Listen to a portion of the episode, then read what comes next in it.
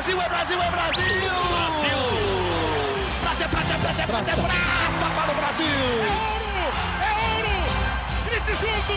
Medalha de ouro para o Brasil nos Jogos Olímpicos! Rumo ao pódio! Saudações Olímpicas! Este é o Rumo ao Pódio, o podcast de esportes olímpicos da Globo. Eu sou Marcel Merguizo, estou novamente em casa, em São Paulo, e agora faltam menos de dois meses para a abertura dos Jogos de Tóquio. Sim, apenas 59 dias para as Olimpíadas começarem oficialmente lá no Japão. E novamente comigo nesta semana aqui no podcast, aqui em São Paulo, ele, Guilherme Costa. Tudo bom, Gui? Fala, Marcel. Bom dia, boa tarde, boa noite para todo mundo ligado no Rumo ao Pódio. Um fim de semana que tivemos competições importantes no skate, tivemos competições importantes no surf, aquelas duas modalidades que a gente tem sempre falado aqui que vão dar aquele empurrão no quadro de medalhas do Brasil. E os resultados provaram que provavelmente vai acontecer isso. Imagino nossos amigos antepassados, jornalistas esportivos é, olímpicos, pensando: nossa, em 2021 eles vão estar tá falando de skate, de, olim... de skate e de surf como os principais esportes olímpicos do Brasil antes dos Jogos. Eles se revirariam e ficariam um pouco bravos, eu imagino, com, com toda a mudança do movimento olímpico. Mas é isso, é isso. Agora, skate e surf são dois dos principais esportes dos Jogos Olímpicos, por que não? Principalmente para o Brasil, esportes que podem garantir muitas medalhas vamos falar bastante disso hoje porque temos uma convidada especial, sim, sim, sim, sim, sim. E vocês verão, ela incrivelmente não está nessa lista de 230 atletas que já seguraram a vaga nas Olimpíadas de Tóquio, mas é uma convidada muito especial. Pamela Rosa daqui a pouco estará aqui no podcast com a gente, ela que é campeã mundial de skate street, é atual líder do ranking mundial, favoritaça a medalha em Tóquio. Ela também que é São Paulina, fanática dessas que vai em estádio e fica no meio da galera, vai no meio da arquibancada, torce muito para o São Paulo. Imagino que ela vibrou bastante nesse final de semana com o título estadual, com o título paulista do São Paulo. Ela que tem, a Pamela vai fazer 22 anos, ou fez 22 anos agora. Eh, o São Paulo já não ganhava um título há quase nove anos, então Pamela adolescente, viu, viu, viu pouquíssimo São Paulo ganhar, agora deve estar muito feliz. Pamela, que também toca numa escola de samba, toca chocalho na Tom Maior aqui em São Paulo, então uma atleta cheia de, de habilidades fora das pistas, mas hoje vamos falar de skate com ela. E por falar em skate, eu falei que o, o, as últimas vagas do Brasil foram atualizadas essa semana, mais seis vagas no skate. Então o Brasil já tem classificado para o skate, me corrija se eu estiver errado, Guilherme. Luiz Francisco, que já tinham garantido a vaga dele na semana passada, agora as três meninas do parque, Dora Varela, Isadora Pacheco e Andiara Asp, são as três do parque que garantiram vaga no Deal Tour lá nos Estados Unidos, que ocorreu em Iowa, e, e, Iowa, adoro esse nome, belo estado de Iowa, não é assim que fala Iowa, mas enfim, a gente vai, vai, vai, vai falar assim porque achou mais bonito e mais musical. Além delas, também no parque, o Brasil garantiu as vagas de Pedro Barros, é, Pedrinho, super campeão, super famoso já. Pedro Barros garantiu, enfim, sua vaga. E Pedro Quintas. Então, dois Pedros na Olimpíada, Pedro Barros e Pedro Quintas no skate park, se juntam a Luiz Francisco. E por que o Street não anunciou as vagas ainda? Porque tem Mundial de Street chegando agora no comecinho de junho lá em Roma, na Itália. Então lá vai ser fechado um ranking e lá o Brasil vai anunciar, enfim, os seus 12 atletas, seus 12 competidores, 12, é, como dizem nossos amigos queridos cariocas. É, 12 competidores que vão para as Olimpíadas de Tóquio. Foi um fim de semana especial para o skate brasileiro, com bons resultados lá nos Estados Unidos, certo, Gui? É, foi bom, principalmente no street feminino, que o Brasil pegou o ouro com a Pamela Rosa, a prata com a Raíssa Leal e a Letícia Buffoni na volta dela às grandes competições, porque ela estava contundida antes da pandemia, então fazia mais de dois anos que ela não competia um grande evento. Claro que nesse período ela competiu pequenos campeonatos, mas um grande evento como foi o o torneio nos Estados Unidos fazer a tempo. Então o Brasil fez primeiro, segundo e quarto na, no street feminino. Isso mostra, mais uma vez, que o Brasil pode sim fazer o tal do ouro, prata e bronze na Olimpíada, que a gente tanto fala que é possível, mas não é tão provável, porque tem outras competidoras, claro, mas é bem possível. É, no street masculino, o Brasil só colocou um atleta na final, o Felipe Gustavo, que não ficou com a medalha, então fica aquele pezinho atrás de, pô, o que será que aconteceu nessa pandemia? Mas nada muito é, que, preocupa, que preocupa muito, porque os resultados do street masculino do Brasil, tudo leva a crer que o Brasil vai brigar com, pela medalha, não só com o Felipe, mas provavelmente com o Kelvin, com outros skatistas que ainda vão ter os nomes definidos, como você falou, depois do Campeonato Mundial. O parque feminino, a gente definiu as atletas.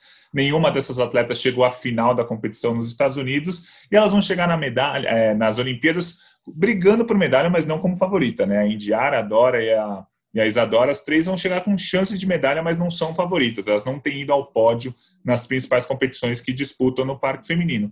E o parque masculino é, vale um grande debate, até porque os atletas não foram para a final da competição nos Estados Unidos. Mesmo o Luizinho, que é o atual vice-campeão mundial, Pedro Quintas, que foi terceiro no campeonato mundial, o Pedro Barros, que, que é um cara que já foi campeão mundial diversas vezes, eles estavam na semifinal, precisavam de uma nota na última apresentação deles para ir para a final, só que eles fizeram um protesto e não fizeram a última rodada de apresentações porque eles achavam que o julgamento dos juízes estava muito diferente do que eles estão acostumados. Eles reclamaram das notas dos deles, brasileiros, claro, mas também reclamaram de outras notas dos próprios americanos. Eles falaram que o, o julgamento estava diferente do que eles estavam acostumados, por isso que eles fizeram é, esse protesto, mas é, a gente não pôde ver o real resultado que os brasileiros conseguiriam, eles não foram para a final por conta desse protesto, eles não tinham nota para ir para a final, e na hora que eles poderiam fazer a nota, eles não fizeram por conta do protesto. Então a gente não vai não soube o real é, desempenho deles. Então não tem muito como avaliar,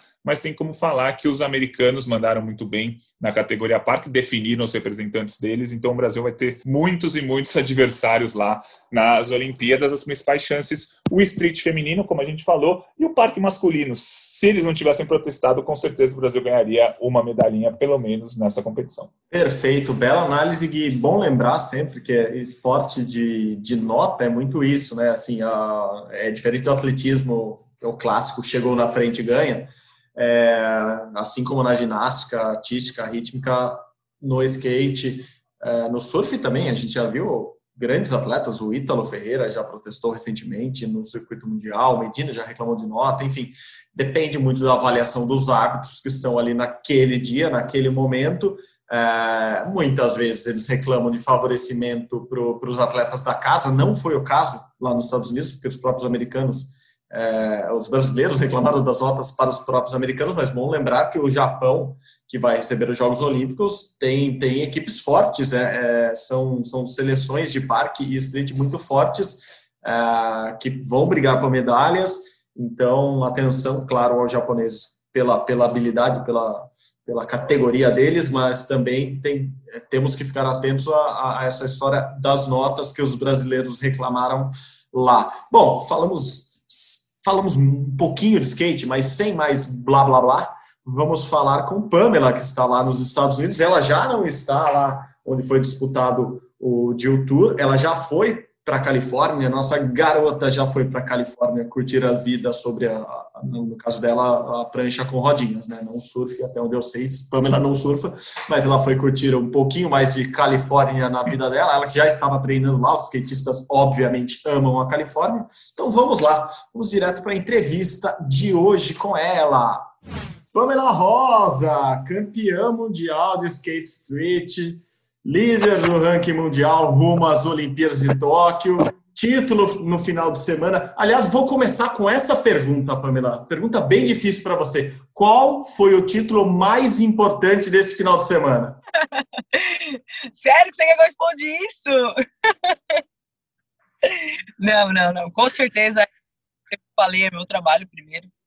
Fiquei muito feliz em poder, depois de um ano e meio, voltar é, a competir e também poder ganhar o D-Tour, já é o terceiro que eu ganho, graças a Deus.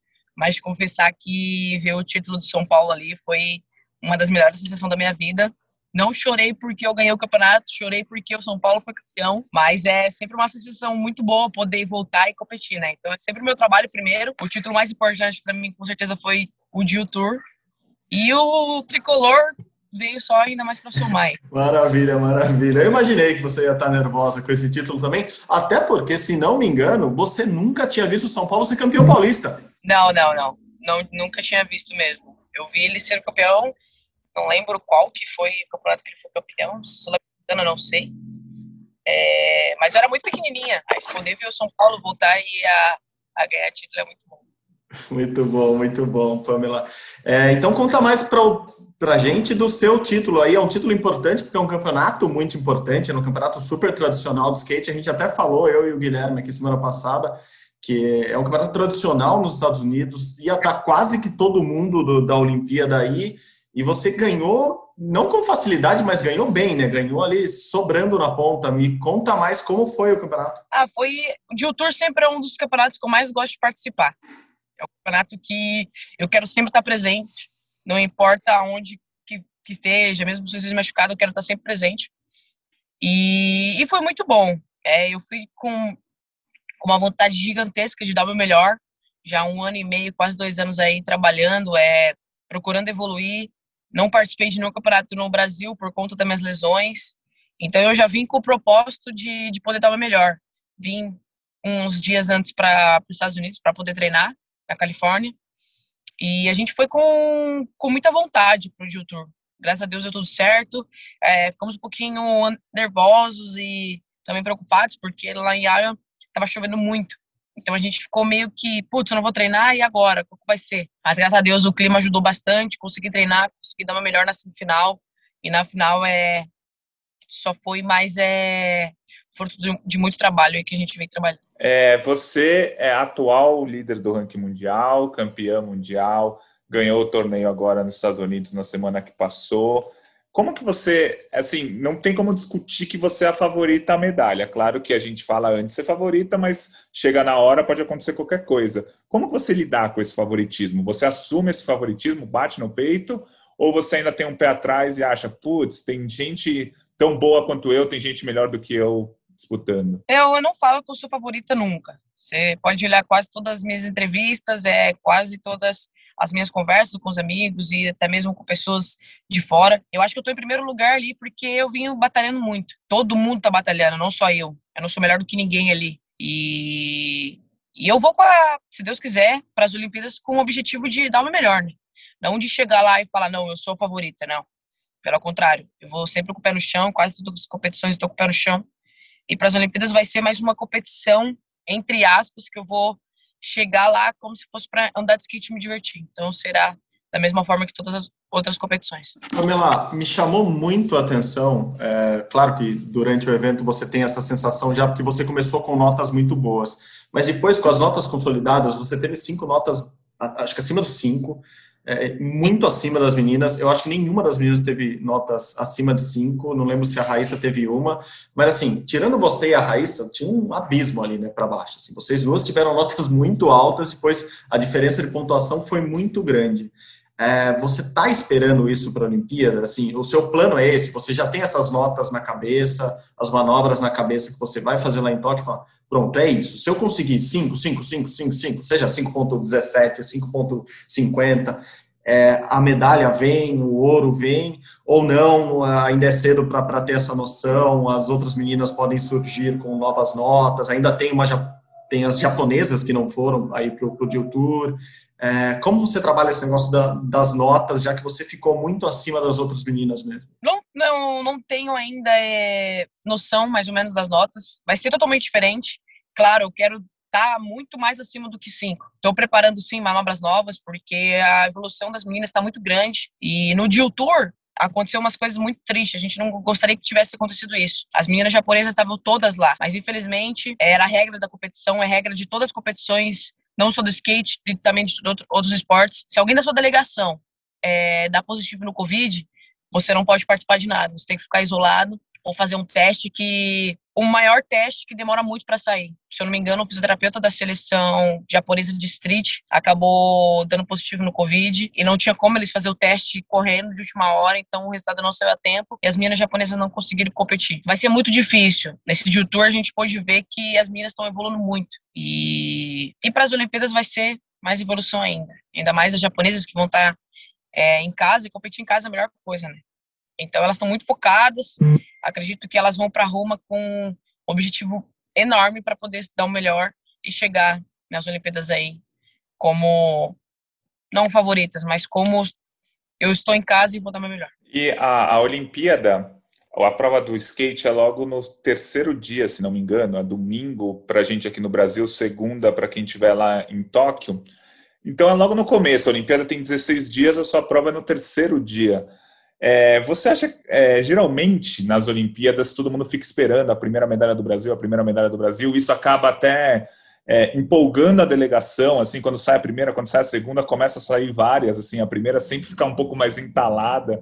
É, e o street feminino tem você, tem a Raíssa, hum. provavelmente a Letícia, a gente ainda vai ter um outro, ainda pode ter uma outra atleta conquistando uma vaga pelo Campeonato Mundial, mas possivelmente vão ser vocês três, né? Você, a Raíssa e a Letícia. Você acha que pode pintar o tal do pódio triplo, quem sabe duas hum. brasileiras no pódio, que já seria espetacular? Ah, eu acho que é o sonho de todos nós, né? Poder fazer o pódio triplo aí. E... Mas se Deus quiser, pelo menos uma ou duas aí vai trazer medalha para o Brasil. Porque, graças a Deus, quase todas as competições, tá eu e a Raíssa sempre no pódio. Então a gente está muito focado para isso, né? É, não mostrei todas as minhas manobras ainda nas competições, não vou mostrar. Estou guardando bastante manobras ainda para as Olimpíadas, se Deus quiser. Estarei lá. Tem alguma outra surpresa? É, se for surpresa, você não vai contar, mas tem alguma outra novidade para a Olimpíada? Por exemplo, o shape é o mesmo, as rodinhas são as mesmas. As mesmas. Uh, você faz alguma coisa diferente ou não? Vai com o que tem até hoje, não vamos mudar no time que está ganhando? Exatamente, vou da mesma forma, é, só evoluir mesmo nas manobras, é, na tensão ali no momento da, das competições porque a Olimpíadas é, o, é a competição mais importante. O sonho de qualquer atleta tá lá. E muitos atletas acabam se prejudicando por conta, meu Deus, estou nas Olimpíadas, tem que dar uma melhor. Eu vou estar nas Olimpíadas, mas eu não vou estar com esse pensamento. Putz, as Olimpíadas eu tenho que fazer o que eu posso. Não. Eu vou fazer a mesma coisa que eu faço todas as competições. A gente teve no torneio nos Estados Unidos, aí não teve ligação nem com você, nem com o street feminino. A seleção de parque masculino teve, fez uma espécie de protesto ali durante a semifinal é, por causa dos julgamentos dos juízes. Você acha que tem alguma é, alguma diferença que a gente vai ver entre o julgamento que vão fazer na Olimpíada das notas de cada um dos atletas, seja no parque, seja no street, com o julgamento que vocês têm tido em todas as competições que vocês participam, tal? Você, você sente que os juízes mudaram um pouco de um, dois anos para cá ou continuou o que sempre foi, mesmo com o skate virando olímpico? Os juízes do parque são totalmente diferentes dos juízes do street, né? Eu não consegui ver o acontecido, só fui ver depois da internet, depois que todo mundo tava comentando. E os juízes vêm mudando sim. Cada competição eles querem ver coisas novas, né? Eles querem, eles querem ver atletas evoluindo. E no street é a mesma coisa. A gente pode ver nesse campeonato. Manobras que dois anos atrás era inédito assim no street, que era uma nota gigantesca, hoje está valendo um, dois. Então os juízes querem ver coisas novas.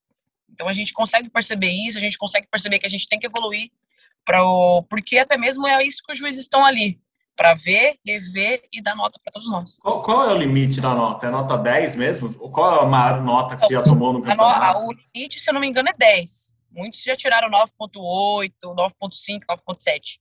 10 eu nunca vi ninguém. É Zeca Pagodinho, é, nunca vi nem comi, eu só ouço falar. Assim, tem a nota 10, nunca deram. É isso, tem que voar no skate e voltar Exato. nele em pé, é isso. Isso, isso. Tá, mas é isso, então dá para dá pra tirar 10. É porque eu, eu, falei lá no começo que suas notas foram em média 5, 5 e pouco, e, e mesmo assim foram muito altas, né? Como você disse, é, tanto a Letícia quanto a, a, holandesa que ficou em terceiro, elas tiraram notas em média ali 2, né? Assim, para quem não conhece, olha e fala, nossa, será que vale 10 mesmo? É, é isso, eles estão exigentes, então os juízes estão bem exigentes. Sim, bastante, bastante, muito. na, na ginástica artística, quando um atleta faz um movimento novo que ninguém nunca fez, o movimento recebe o nome dele. Então, por exemplo, a Daiane dos Santos tem um salto que ela inventou há uns 15 anos, que hoje chama Dos Santos. Quem fizer o, o, exercício que ela fez hoje, fala, ah, eu fiz um dos Santos e tirou uma nota X. Diego Hipólito também tem, Simone Biles, né, a maior ginasta da atualidade, uma americana, também tem. No skate tem isso, porque você tem inventado umas manobras que eu estou sabendo, só que você está é, escondendo essas manobras por opção, e é claro que você tem todo o direito, mas no skate não tem essa de você vai inventar uma manobra que vai ter o seu nome. Ou tem? Não, cada manobra tem seu nome ali. Fica inédito a, a menina que faz essa manobra. Se é uma manobra muito difícil, fica marcado para a história. Primeira menina a fazer essa manobra. Mas não, a gente não tem nome de manobra, de inventar nem nada. Pô, ia ser legal ter um É. Rosa, né? Um Pamela Rosa. O que, que você fez hoje? Já fiz duas Rose. manobras da Pamela Rosa. Datão, enchimento. Rosa 1 e Rosa 2. Rose, o bom do sobrenome dela. Te chamam de, de, de Pamela, ok, o Pamela é fácil nos Estados Unidos, mas o Rosa te chamam de Rose É. aí ou não traduzem, chamam de Rosa? Não, não, chama de Rose mesmo. Rose? Pamela Rose? Boa, Pamela Rose. Em japonês eu não sei como é Pamela Rose, mas estudarei até lá. nem mínima ideia. Pamela, agora qua- quais são os próximos passos? É, você viaja para Roma, vai participar do Mundial. O Mundial garante a sua classificação para a Olimpíada, é isso? Assim, você, a gente fala de você classificado desde sempre, mas você precisa desse Mundial e depois do Mundial o quê? Fica na Europa e vai direto para o Japão? Qual é o seu cronograma de viagens agora? Eu viajo domingo agora para o Mundial na Itália. É, as três primeiras colocadas ali que ficarem melhor na, é, na competição já está garantida nas Olimpíadas. E eu vou para a Itália, volto para o Brasil, fico apenas que duas semanas no Brasil e vou para os Estados Unidos para treinamento. Nos Estados Unidos eu vou direto para as Olimpíadas. E agora só, pelo menos da minha parte, a última pergunta. É, como que foi ficar um ano e meio sem competir oficialmente, sem competir em um grande evento, né? Faz, fazia mais de um ano e meio que você não entrava em ação e aí você já caiu direto nesse torneio nos Estados Unidos, que é super importante. Então, é, eu sou uma pessoa muito competitiva, então foi muito ruim, mas pelo, pelo por um outro lado foi muito bom, que pude aproveitar o máximo com a minha família, pude ver todas as competições e sentava com meus pais, com meu empresário, e falava, ó, a gente tem que melhorar isso, na próxima competição vai ter que ser isso, isso, isso. Então a gente tá, a gente ficou bem ansioso para essas competições, né? E poder voltar, graças a Deus, depois de um ano e meio, poder ganhar ainda uma das competições que eu mais gosto, me dá ainda mais forças para poder evoluir e dar o melhor até as Olimpíadas. Boa, boa. Para encerrar, então vamos falar de Olimpíada, mas vamos falar de uma outra maneira. O que, que você vai levar para o Japão? Você ficar, como você está falando, você já ficou um tempo nos Estados Unidos, vai para a Itália, volta para os Estados Unidos depois, depois vai para o Japão. É um bastante tempo fora de casa, ainda mais para quem ficou quase um ano e meio é, direto lá em São José dos Campos. É, o que, que você vai levar para o Japão na sua mala ali de lembrancinha, de coisa querida para você não sentir tanta falta assim de casa, porque os familiares infelizmente não vão poder viajar para o Japão por causa da pandemia. Então, o que, que vai ter ali na mala? Ou de amuleto da sorte, eu não sei se você tem algum tipo de amuleto, ou para você sentir esse cheirinho de casa mesmo. É camisa do São Paulo, é, chocalho para tocar de vez em quando lá, para dar, dar uma mexida no, no, no samba enredo que vem na mente. Sim, sim. Ou, ou, ou músicas, o que, que, o que, que você vai levar para o Japão para lembrar, para não, não sentir saudade e se aquecer para a Olimpíada? Ah, eu queria muito poder levar cada coisinha que me lembra um pouquinho o Brasil, né? Mas eu sempre levo mais fotos é, e músicas também me lembram muito minha família, muito escola de samba também. Camiseta de São Paulo, com certeza vou levar para estar ali comigo. Da minha cidade também, São José dos Campos. E, e tenho sim mulher da sorte, sou católica, então a Nossa Senhora sempre está comigo. E é o que eu sempre levo para todas as competições. É mais isso mesmo, para mim ficar ainda para mim ficar ainda mais focado em tudo aquilo e acabar não me distraindo com essas coisas. Boa, boa. Pamela, obrigado de novo por atender a gente. Para quem ouve sempre o podcast, sabe que a gente fala bastante da Pamela, fala bastante do street, porque a gente até brinca aqui, né, Gui? Se vierem menos de duas medalhas no skate street, a gente vai cobrar você. Como se a gente ganhasse muita medalha na Olimpíada, né, Gui? A gente vai cobrar, porque a gente fica falando de três, três, as pessoas acreditam. Agora, se vier uma, duas, vai ter pressão. Vai ter pressão. Ah, ganhou só um ouro e uma prata? Como assim? Então, boa sorte na sua viagem. Aí, boa sorte no Mundial. Tem o um Mundial pela frente ainda. Então, boa sorte lá na Itália. Depois, boa sorte no Japão. A gente se tromba por aí. Para quem quiser conhecer mais da Pamela, já, já vou adiantar aqui, Pam. Tem, a gente está fazendo um especial da Pamela que vai ficar pronto ali pertinho da Olimpíada para o esporte espetacular. Então tem, tem história legal que a gente vai contar lá. É, de novo, obrigado, viu? Obrigado e boas competições. Mais que sorte, boas competições, porque como você mesmo diz, é isso que você tem que fazer. Competir como você sempre compete. Já, brigadão. Tamo junto. Se cuida vocês aí e já já estou de volta pro Brasil, se Deus quiser, com a medalha olímpica aí. Boa, boa, boa. Valeu, Pan. Gui, bela entrevista, Pamela sempre direta nos assuntos, não, não esconde nada, é, fala diretamente, é, como ela é na, na, pista, né? Ela também não, não é muito de firula, não é muito de, não é midiática, vamos dizer assim, muito antes da, das, das, competições, mas vai lá, faz o que precisa fazer, tira a nota que precisa. Gostei, boa entrevista, valeu para arredondarmos o assunto skate. Vou aproveitar que a gente está falando de uma campeã mundial, vamos para outros campeões mundiais. Esse, no caso, bicampeão mundial de surf, e que no final de semana, na verdade, no começo da semana, né, para a gente já aqui no Brasil, na segunda-feira, na manhã, manhãzinha de terça já. É... Gabriel Medina. Gabriel Medina ganhou mais uma etapa, mais um braço do circuito mundial de surf, lidera, assim como o Pamela Rosa, ele que já foi campeão mundial duas vezes, ele lidera o atual ranking mundial e dessa vez ganhou a etapa de Hottest Search, lá na Austrália, a quarta e última perna australiana. Ele que eliminou um dos concorrentes ali na, antes das finais, o Ítalo Ferreira, o outro brasileiro, que é o atual vice-líder do ranking mundial. Medina dá uma disparada ali na liderança, foi muito bem de novo. O Ítalo caiu para o Medina. É, ou seja, boas notícias para o surf brasileiro, no caso do masculino, a gente já tinha falado no feminino na semana passada, Tatiana Weston Webb tinha já sido eliminada dessa última perna australiana, mas terminamos com boas notícias. Medina campeão de novo, Gui. Parece um ano muito especial para ele, né? Isso, Gabriel Medina, líder do ranking mundial, é, e o Ítalo em segundo. E já foram cinco etapas, né? Uma no Havaí, que foi em dezembro de 2020, mas conta para a temporada 2021, quatro etapas na Austrália, e a gente vai ter duas etapas ainda antes da Olimpíada, para dar um panorama melhor para a gente como que vai estar, tá, né?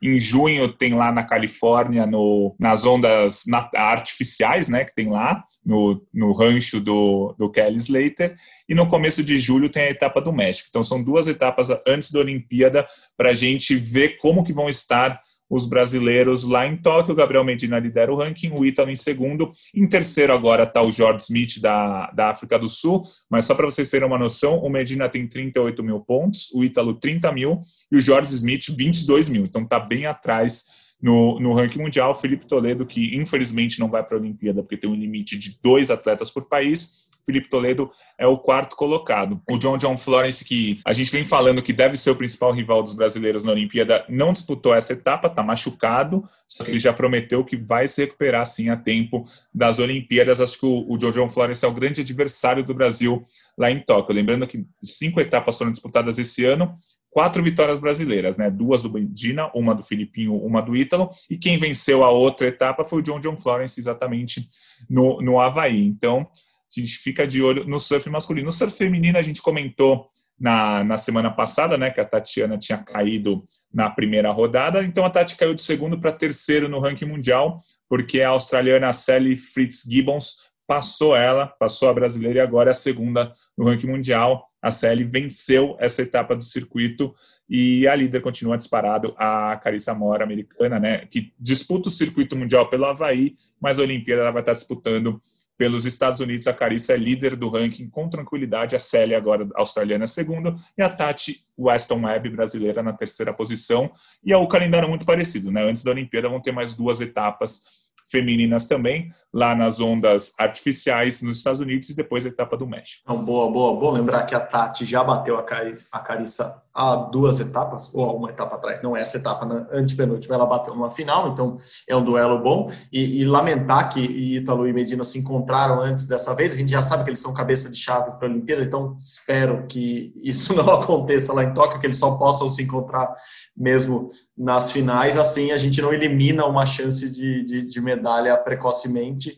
É, então esperamos, torcemos para que Medina e Ítalo se encontrem somente lá na frente mesmo. E só um último detalhe sobre o surf, você falou do, do John John mesmo, que, que deve ser o grande adversário, mas quando as duas vezes que eu conversei com Medina e com o Ítalo, eles apostaram em outro americano para a briga de, por medalhas com eles lá, lá em Shiba, né, que é, que é a praia onde a praia de Tóquio, né, a Bahia onde fica onde vão ser as ondas, onde fica o surf nas Olimpíadas, eles apostam no Caloi Andino, que é o outro americano que também está machucado, também está com problema no tornozelo, não foi para a perna australiana.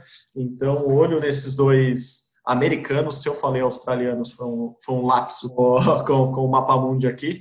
É, então, atenção ao Andino, atenção ao Florence, devem ser os grandes adversários dos brasileiros lá em Tóquio mesmo, mas acho que aparentemente, pelo que tudo indica nesse ano, os adversários dos brasileiros em Tóquio serão eles mesmos e não necessariamente eles próprios, mas um deve ser o grande adversário do outro, Ítalo e Medina devem travar um belo duelo para ver quem vai ser o primeiro campeão olímpico do surf. Vai ser muito legal assistir isso e temos essa grande esperança agora da Tati Western Web, que, que parece que vai brigar por medalha sim. Vamos torcer para a chave estar boa, para as ondas estarem boas.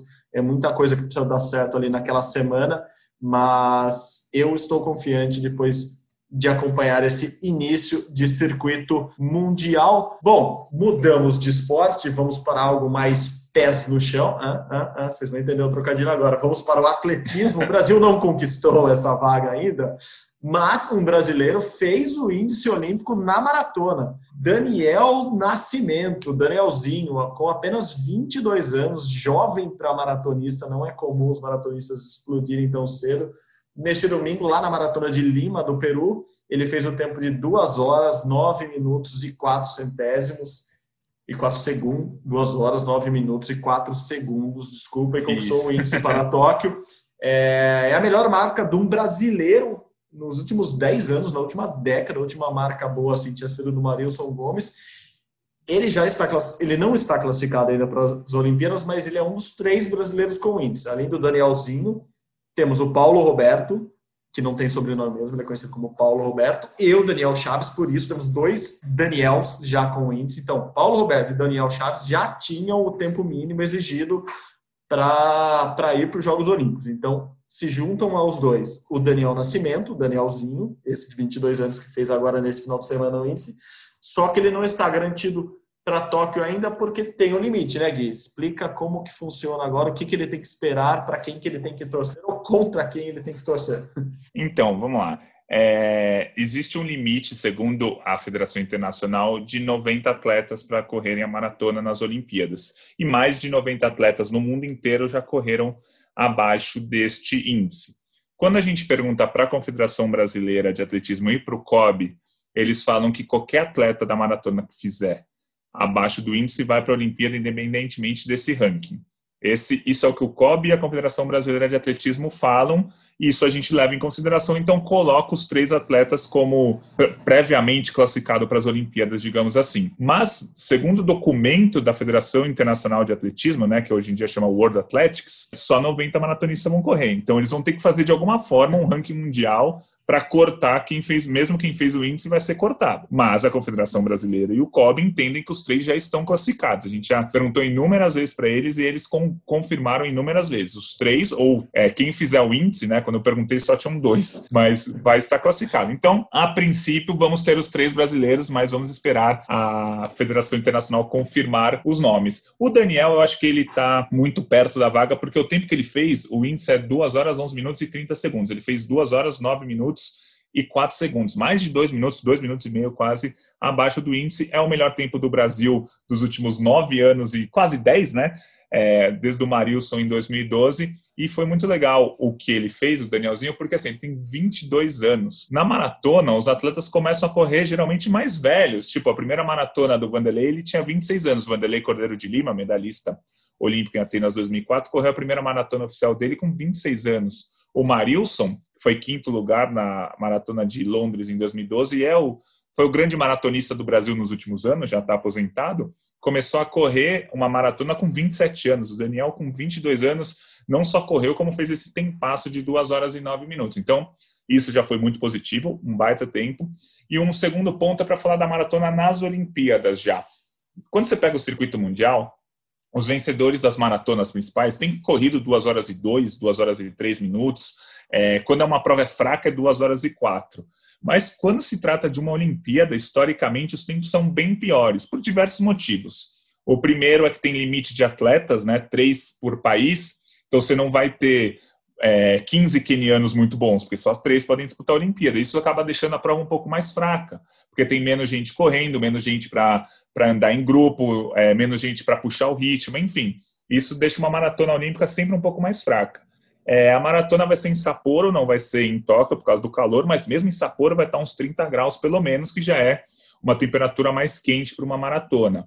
Uma outra questão é que na Olimpíada os atletas costumam quebrar muito, né? Quando a gente fala quebrar, o cara desiste no meio, porque sabe que não vai chegar na medalha. Isso acontece muito com os quenianos também, mesmo os quenianos sendo muito bons. Então, uma maratona olímpica não costuma ser forte em termos de tempo. Nas últimas seis Olimpíadas, na verdade, em todas as Olimpíadas da história, mas pegando as últimas seis, quem correu em 2 horas e 10 minutos sempre ganhou uma medalha, mesmo que seja de bronze. Então, o Danielzinho correu 2 horas e 9 agora no Peru. Ele vai ser favorito para a Olimpíada? Claro que não. Mas assim, a gente pode sempre esperar alguma surpresa na maratona olímpica, porque sempre tem uma surpresa. O Vanderlei em 2004 foi uma surpresa quando ele foi medalhista. Então, assim, é legal ficar de olho no Daniel. Vou falar que ele é favorito à medalha? Não. Vou falar que ele vai brigar pela medalha? Olha, vai que. Não sei, porque uma maratona olímpica não costuma ser tão rápida. Ninguém vai ganhar uma maratona olímpica com 2 horas e 2. Mas dá para ganhar uma medalha olímpica com 2 horas e 9, 2 horas e 10, com o tempo que a gente sabe que o Daniel, que o Daniel consegue fazer. Então, vai ficar de olho principalmente na estratégia, em como vai estar o clima e como que vai ser essa maratona. Se o pessoal vai puxar logo do começo, se vai mantendo o ritmo, porque maratona é uma a maratona olímpica é uma prova para você ganhar, não para fazer um bom tempo. Então, muitas vezes a maratona é mais lenta, então tem que ficar de olho. Vamos, vamos acompanhar que dá para pintar alguma surpresinha aí do Daniel. Boa, boa. Belos detalhes, Gui. É, só corroborando com a sua, sua tese, é, primeiro que a maratona olímpica ela não é, não é, feito pra, não é feita para recordes, né? Ela não, é, ela não pega o, o, percurso mais plano da cidade, o mais rápido, com um pouquinho de descida, no melhor clima possível. Ela é feita para passar em pontos turísticos, feita para passar nos principais locais da cidade. É, então, ao contrário de maratonas que são feitas especificamente para recordes, onde todo mundo bate recorde todo ano, que é uma maratona com circuito todo plano, com percurso todo plano, sem muita subida, sem muita curva, sem, enfim, todos esses aspectos que a gente sabe que influenciam numa corrida de longa distância, uma corrida de 42 quilômetros. Então, tem isso já, não é, como você disse, não é feito para bater recorde, é feito para ganhar medalha. É, vai para Sapporo, não vai ser em Tóquio, assim como a marcha atlética, né? É, Sapporo fica no norte do país, é, enfim, região conhecida pela cerveja lá, lá no Japão e no norte do país e é muito quente, assim, já falam que, que o Japão nessa época do ano, você que está acostumado a ver o Japão com neve, com frio, não, nessa época do ano é calor, calor e umidade.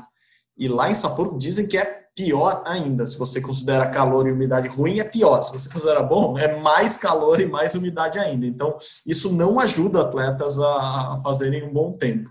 E voltando, bom, você citou bons exemplos aí do, do, Vanderlei, é um, é um bom exemplo de, de quem estava liderando, podia ter ganhado aquela maratona, e, e, acho que, se eu não me engano, o tempo dele é 2 horas e 12, então, é claro, ele foi segurado por um padre maluco irlandês, mas, enfim, o vencedor, é, o vencedor não chegou tão na frente dele assim, então, é, o italiano que vence.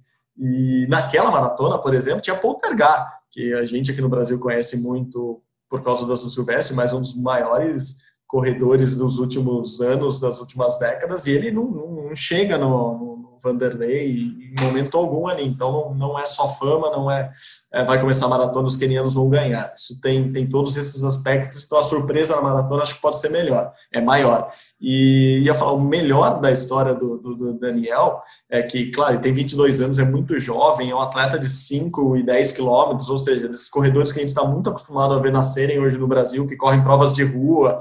Ele foi o melhor brasileiro na São Silvestre há dois anos, foi 11 primeiro, mas foi a primeira maratona dele. Ele nunca tinha corrido uma maratona. Isso é mais impressionante ainda. Claro que na, na maratona a história da idade é, é relevante mesmo porque há regras assim. Primeiro que os médicos ou os treinadores indicam que as pessoas comecem a correr maratonas, ou seja, comecem a treinar para essas longas distâncias, longas distâncias a partir dos 20 anos. E há uma regra mesmo na né? IAAF que os maratonistas só podem competir nessas provas grandes a partir dos 19 anos. Então não é justamente para não botar jovem, adolescente a ficar treinando 100 quilômetros por dia é, e se desgastar para correr uma maratona. Então há essa essa não dificuldade, mas essa barreira da idade. Então, Daniel já na primeira maratona consegue um bom tempo. Vamos ficar muito de olho nele.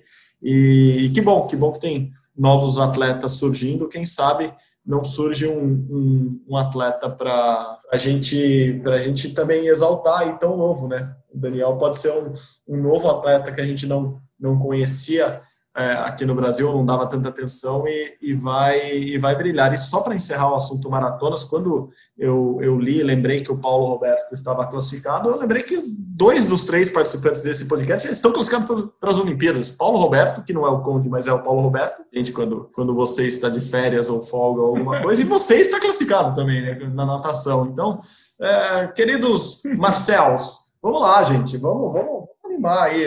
Vou, vou caçar. Quem tem de Marcel no, no esporte olímpico brasileiro para dar um incentivo para ele tentar conseguir uma vaga, porque estou me sentindo desprestigiado pelos nossos atletas olímpicos que não conseguem mais classificação. Pô, no atletismo e natação temos um Guilherme Costa e temos um Paulo Roberto. Preciso de um, de um Marcel, não precisa nem ser merguizo, que aí acho que é o mais difícil mesmo, mas pode ser um Marcel aí em outros esportes, sempre mandando aquele abraço aquele beijo carinhoso ao grande Marcel Souza, que inspirou o nome deste que vos fala.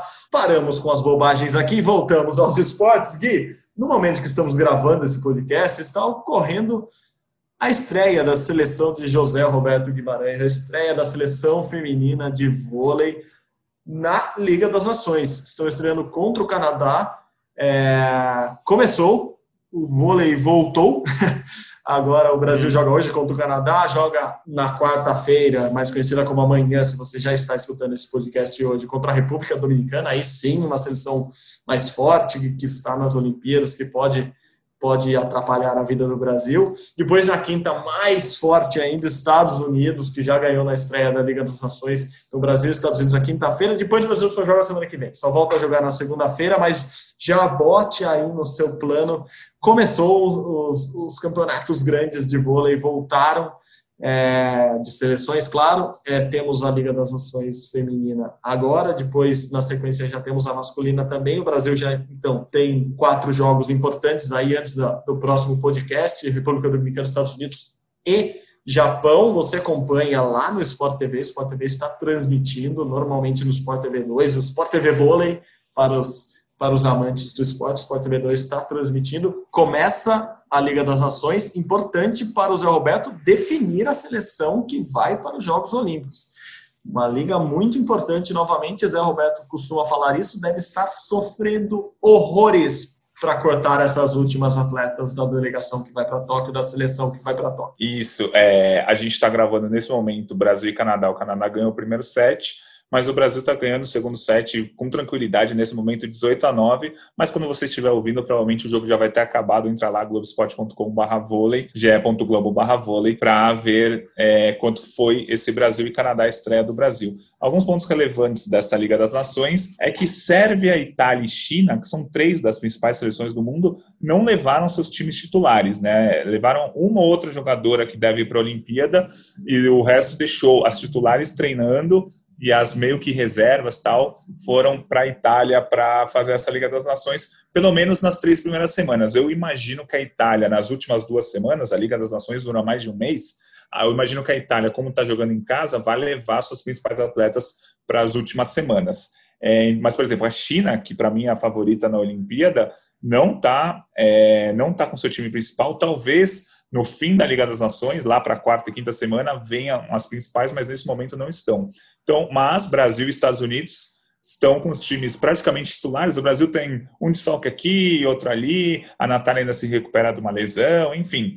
Mas o Brasil levou o que melhor conseguiria levar, ao contrário do que aconteceu com Sérvia, Itália e China, que estão com times meio mistos por ali, os Estados Unidos com time completo. Vai ser legal de ver porque a gente não tem um parâmetro do vôlei feminino desde a Copa do Mundo de 2019, que o Brasil ficou na, na quarta posição e mesmo aquela Copa do Mundo, alguns times não estavam completos. Mas vai ser legal, é, vão ser cinco semanas de vôlei quase todo dia, porque a Liga, a Liga das Nações Femininas e Masculinas vão se intercalando, né? Vão ter três dias de um, depois três dias de outro, três dias de um, três dias de outro. Então quase o mês inteiro vai ter sempre pelo menos um joguinho do Brasil por dia, seja do feminino, seja do masculino, para a gente ter o nosso parâmetro para saber se o Brasil no masculino é realmente favorito, como a gente acha que é, e no feminino que o Brasil por enquanto não está entre as favoritas, né? Está num segundo patamar. Vamos ver se o Brasil consegue chegar na Olimpíada num patamar acima do que a gente imagina que seja, né? Nesse momento, pelo menos na minha opinião e na opinião de muitos especialistas, tem três times um pouco acima dos outros, né? Quando tem os times titulares mesmo em quadra,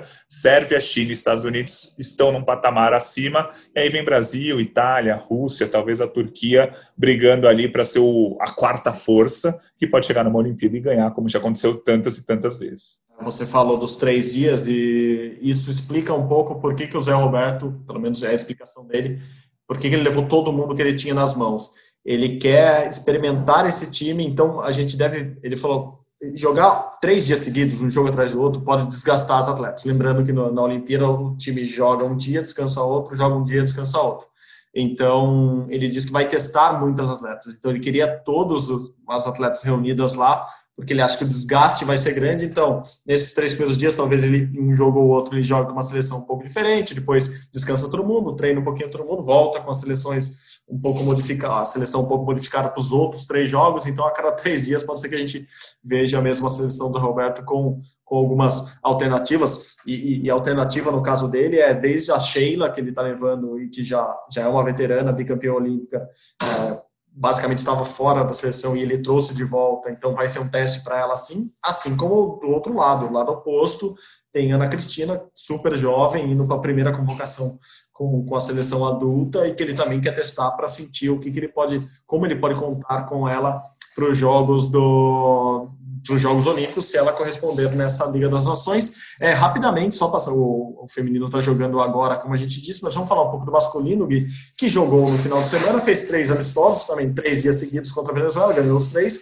era, era esperado a Venezuela, que está na, na, na Olimpíada, muito porque Brasil e Argentina conquistaram a vaga nos Jogos lá no Mundial, então facilitou a classificação de mais um sul-americano para os jogos, mas a Venezuela tem um time razoável. O carro ganhou por 3 7 a 0 no final de semana. É, boas notícias como o time está bem entrosado já. A, a maior notícia, isso sim, uma boa notícia, Renan Dalzotto, o técnico, saiu, enfim, do, do, hospital, não está mais. Bom, ele que for, ficou entubado, esteve com Covid, então não está mais, saiu, está tudo bem com o Renan. Quem comandou o time foi o Schwank. Uh, enfim, tivemos algumas boas notícias dentro de quadro também, como na seleção feminina, o Brasil vai ter um desfalque, basicamente, na masculina, que é o Lucão, que não vai, é, fica para esperar o nascimento do filho dele, se não me engano, que está para nascer a qualquer momento, mas depois se junta pra, com a seleção que vai para Tóquio. Uh, quer falar um pouquinho da masculina, Gui? Então, o Brasil ganhou, como você disse, três amistosos da Venezuela. A Venezuela não é muito padrão, apesar de estar classificado para a Olimpíada, é um time realmente bem inferior, mas é importante. O Brasil não jogava há um ano e meio. Fez três jogos em três dias seguidos.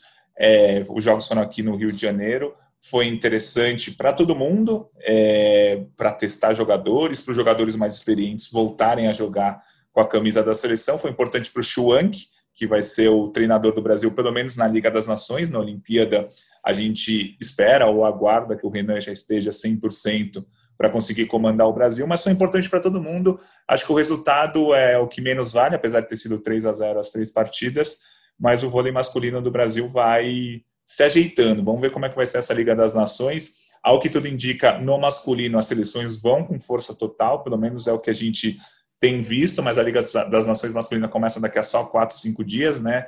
É, então a gente vai saber melhor todos os elencos daqui a pouco, mas é sempre importante. A Liga das Nações, que antes chamava Liga Mundial no masculino e Grand Prix no feminino, sempre foi muito importante para a gente ver como está cada time. Não necessariamente o campeão desse torneio vai ser campeão das Olimpíadas, mas você pode ter certeza que quem não aproveitar esse torneio, não jogar bem, é, não ter, não girar os atletas, não testar todo mundo, esse, esse país não vai conseguir ir para a Olimpíada. Pode até ser campeão do Grand Prix é, da Liga das Nações, mas não vai bem na Olimpíada. É uma competição muito de teste, muito para a gente ver como o time está jogando, não necessariamente para ver como o time está ganhando. Essa que é uma grande diferença. O Brasil, em 2016, foi vice-campeão da Liga Mundial, Liga, na época era Liga Mundial, foi ouro nas Olimpíadas. Em 2016, a seleção feminina foi campeã do Grand Prix, que, é, que hoje chama Liga das Nações, e foi eliminada nas, eliminada nas Olimpíadas. Mas a gente, olhando aquela Liga Mundial há dois meses da Olimpíada, a gente via que a seleção masculina estava jogando bem. E a gente, olhando aquele time do Grand Prix feminino que venceu, a gente via, pô, soube vencer, cresceu na hora certa, mas não era um time regular, era um time de altos e baixos, era um time que já mostrava que não era tão confiável e chegou na Olimpíada acabou sendo eliminado pela China 15 a 13 no tie-break nas quartas de final. Então, o, essas competições prévias demonstram muita coisa. O resultado talvez não seja o mais importante. Boa, boa, Gui, boa, boa. A gente já já vai assistir um pouco de vôlei, mas antes temos que responder a tradicional pergunta do fim do rumo ao pódio. Guilherme Costa, vai ter Olimpíada?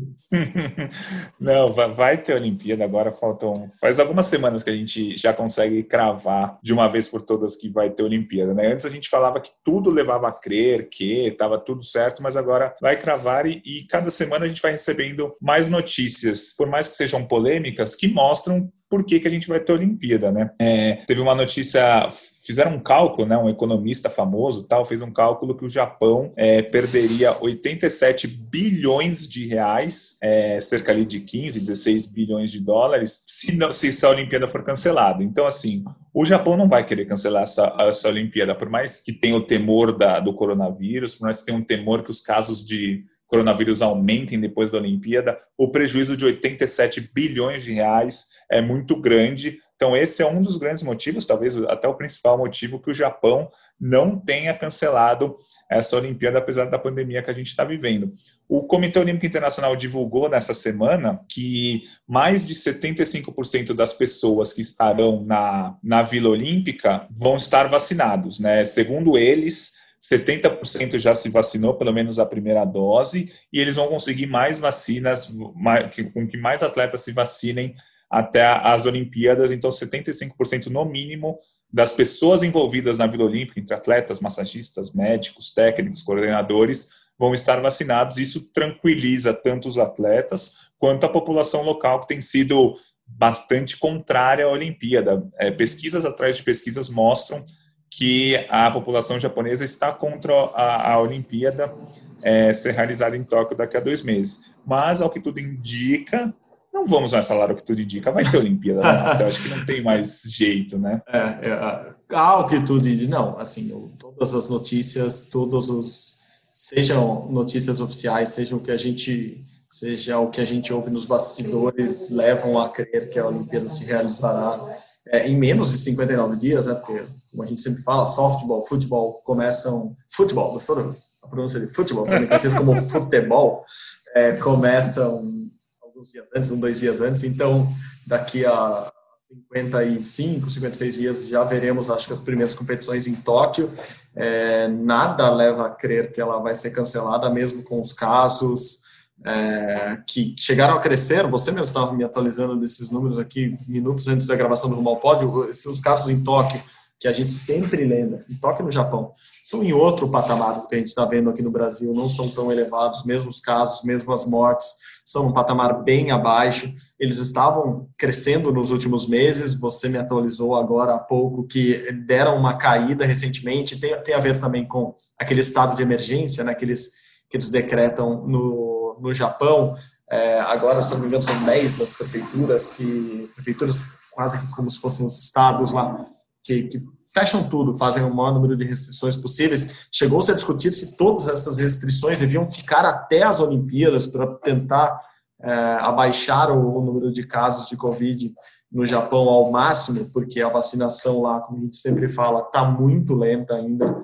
é, por diversos fatores, mas muitos deles culturais, né, relacionados à história do Japão mesmo. Então, a vacinação ainda está abaixo dos 5% da população, que é muito pouco se comparado a outros países ricos é, como os Estados Unidos, que é a nossa comparação sempre aqui, que as pessoas, a gente, quem está acompanhando os playoffs da NBA já está vendo torcida no ginásio, torcida fora do ginásio, em muitos dos locais não é preciso mais usar máscara, mas os Estados Unidos basicamente vacinou toda a sua população, assim como vai com, com todos os atletas vacinados para Tóquio. Aliás, esse é um ponto importante, você falou do, que o Thomas Bach é, fez esse cálculo de 75% até 80% dos atletas ou dos envolvidos na Olimpíada vacinados, é, a gente noticiou durante a semana que passou que a Panam Sports, né, a antiga organização pan-americana, esportiva pan-americana, quem rege o esporte aqui na, nas Américas, quem organiza os Jogos Pan-Americanos, fez uma ação é, que já começou de doação de, de vacinas. Eles conseguiram doações, eles têm mais de 6 mil doses de vacina disponíveis para o atleta que quiser das Américas. Qualquer atleta das Américas que esteja garantido tanto nos Jogos Olímpicos agora de Tóquio, quanto nos Jogos Pan-Americanos Júnior que são que vão ser a primeira edição do uma espécie de jogos da juventude da, da Panamérica, né, da, das Américas, é, para atletas até de 23 anos. Quem já tem vaga garantida pode pedir para a Panama Sports. A Panama Sports paga a passagem, você vai para Miami ou para Houston, toma a vacina e volta com a passagem paga. Ou seja, é, já até divulgaram fotos do, de, de, delegações pequenas, claro, como a do, do Paraguai, como a de Trinidad e Tobago, se vacinando lá nos Estados Unidos. Então, claro que são paliativos mais dedicados aos atletas, mas há uma, há uma aceleração da vacinação dos atletas em todo o mundo, de delegações em todo o mundo, para que pelo menos esses 11 mil, esses 20 mil é, atletas, mais comissões, mais delegações que vão chegar em Tóquio, que vão chegar no Japão em julho, que eles estejam imunizados. Também como um sinal de respeito ao povo japonês, mas quase que como um sinal de prova de que estamos respeitando o país onde vocês estão entrando e não queremos trazer novas cepas, disseminar vírus, etc. Enfim, são, são ações que estão sendo tomadas pelo mundo, a gente lê críticas, a gente ouve críticas, a gente vê também elogios é, relacionados a elas, mas, mas é basicamente esse o panorama que a gente está vendo é, da preparação da saúde para os Jogos Olímpicos de Tóquio, que vão começar, ao que tudo indica, para usar uma expressão que você está consagrando nesse podcast, daqui a 58 dias, para quem já está no Japão. É isso, né, Gui? Vamos, vamos caminhando, tentando ficar saudáveis e e, e atentos a tudo, mas cada vez mais próximos dos Jogos Olímpicos de Tóquio. Isso, cada vez mais próximos dos Jogos Olímpicos de Tóquio. É, e é importante falar que os principais países do mundo vão vacinar, ou já estão vacinando, ou já terminaram de vacinar todos os seus atletas: Estados Unidos, China, Austrália, Rússia, França, é, todos os países ali, os principais países, os que levam as maiores delegações ao que tudo indica, vão levar os atletas totalmente vacinados. Os países menores que preocupam, como você falou, os países das Américas aqui, somente Caribe, América do Norte, os menores países aqui da América do Sul, vão ter esse apoio da Pan Am Sports, que, vão pagar, que vai pagar passagens. Alguns países como você falou, já fizeram isso, já, já conseguiram vacinar. É, o Paraguai, por exemplo, você falou, não deve levar nem 10 atletas para a Olimpíada, mas todos vão estar vacinados graças à Pan Sports. Aí tem que ver o que, que vai ser feito com os países da África, né, os menores países da África e os menores países ali da Ásia, Sudeste Asiático e tal, para ver se esses vão se vacinar também, vão conseguir chegar vacinados, porque são muitos países, mas que correspondem a, se você somar ali os 200, é, ou sei lá, os 150 países que levam menos atletas, não os 50 que levam mais atletas, dá no máximo 400, 500, 600 atletas, o que é um número pequeno, mas são muitos países envolvidos, muita coisa envolvida, e acho importante que todos tenham a oportunidade de se vacinar, todos os países tenham essa oportunidade e que todos aceitem essa oportunidade. A vacina tem, agora tem que ver como qual que vai ser a logística para que todos possam se vacinar. Perfeito, perfeito. E tanto a Panam Esportes como o COI já divulgaram que essa vacinação tem que ser feita até um mês antes, justamente para todos os efeitos possíveis quando esses atletas começarem a chegar. Em Tóquio, eu fui até olhar rapidamente a última atualização do governo japonês em relação aos casos de Covid. No, nas últimas 24 horas, como a gente costuma dizer aqui, foram apenas 2.700 casos. Apenas é uma forma de dizer que a gente sabe como, como está a pandemia aqui no Brasil. Então, 2.700 novos casos. Eu olhei aqui também em Tóquio. No total, Gui, Tóquio, infelizmente, passou dos 2 mil mortes, das 2 mil mortes na pandemia também essa semana. Então, foram registrados 157 mil casos de Covid durante toda a pandemia em Tóquio, com 2 mil mortes mortes no Japão, 723 mil casos, com 12.300 mortes. Quando a gente fala que é outro patamar, é isso. É triste do mesmo jeito, mas é, a gente vê que são números a, abaixo, não como a gente gostaria de ver zerados, mas abaixo do que a gente infelizmente se acostumou aqui no Brasil. Enfim, vamos vamos juntos nessa e vamos torcer para que tudo dê certo não só lá, mas até lá e principalmente depois de lá, que toda essa que, que essa pandemia, que todo tudo isso que está acontecendo neste momento passe e vejamos, tiremos lições disso tudo. Guilherme, muito obrigado novamente por mais este Rumo ao Pódio. Rumo ao Pódio muito legal, com muita informação, com a entrevista de Pamela Rosa, quem sabe damos sorte para mais uma brasileira rumo aos Jogos Olímpicos de Tóquio. Obrigado de novo, valeu! Valeu, Marcelo, sempre um prazer. E agora a nossa contagem regressiva já está menor do que o número de minutos do nosso podcast, né? Com certeza o de hoje passou ah. dos 60 minutos, mas já temos menos de 60 dias para a Olimpíada. Acho que isso é inédito. A gente sempre tem uma contagem regressiva maior do que os minutos do nosso programa. Agora não, agora vai ser sempre ao contrário sempre mais minutos do que dias que faltam. Maravilhoso. Isso sim é estatística, não é isso que vocês ficam levantando aí nos, nas academias, nos laboratórios. No... Vocês, cientistas matemáticos, olhem, ouçam o podcast Rumo ao Pode para saber o que é estatística de verdade. É isso que Guilherme Costa levanta no fim de cada episódio. É, só tem um perigo: os nossos editores escutarem isso e falar, vamos fazer um podcast um pouquinho menor, daí a gente vai ter que fazer mais vezes por semana, né, Guilherme? Daí não dá pra fazer um só por semana, tem que fazer dois por semana, três. Daí a gente reduz um pouco aqui os assuntos. Valeu, Gui, obrigado de novo. Até a próxima. Tchau, tchau. Valeu, sempre um prazer. Valeu, valeu. Bom, como vocês sabem, nossos editores, esse, essa dupla, essa dupla de edição é formada por Bruno Palamin e Pedro Suaide, a coordenação é de Rafael Barros, a gerência de André Amaral. Você encontra nosso podcast Rumo ao Pódio lá na página do GE. Vai lá, ge.globo barra Rumo ao Pódio ou nos agregadores de podcasts da sua preferência. Muito obrigado pela companhia novamente. Até semana que vem, galera. Falou, tchau, tchau. Saudações olímpicas.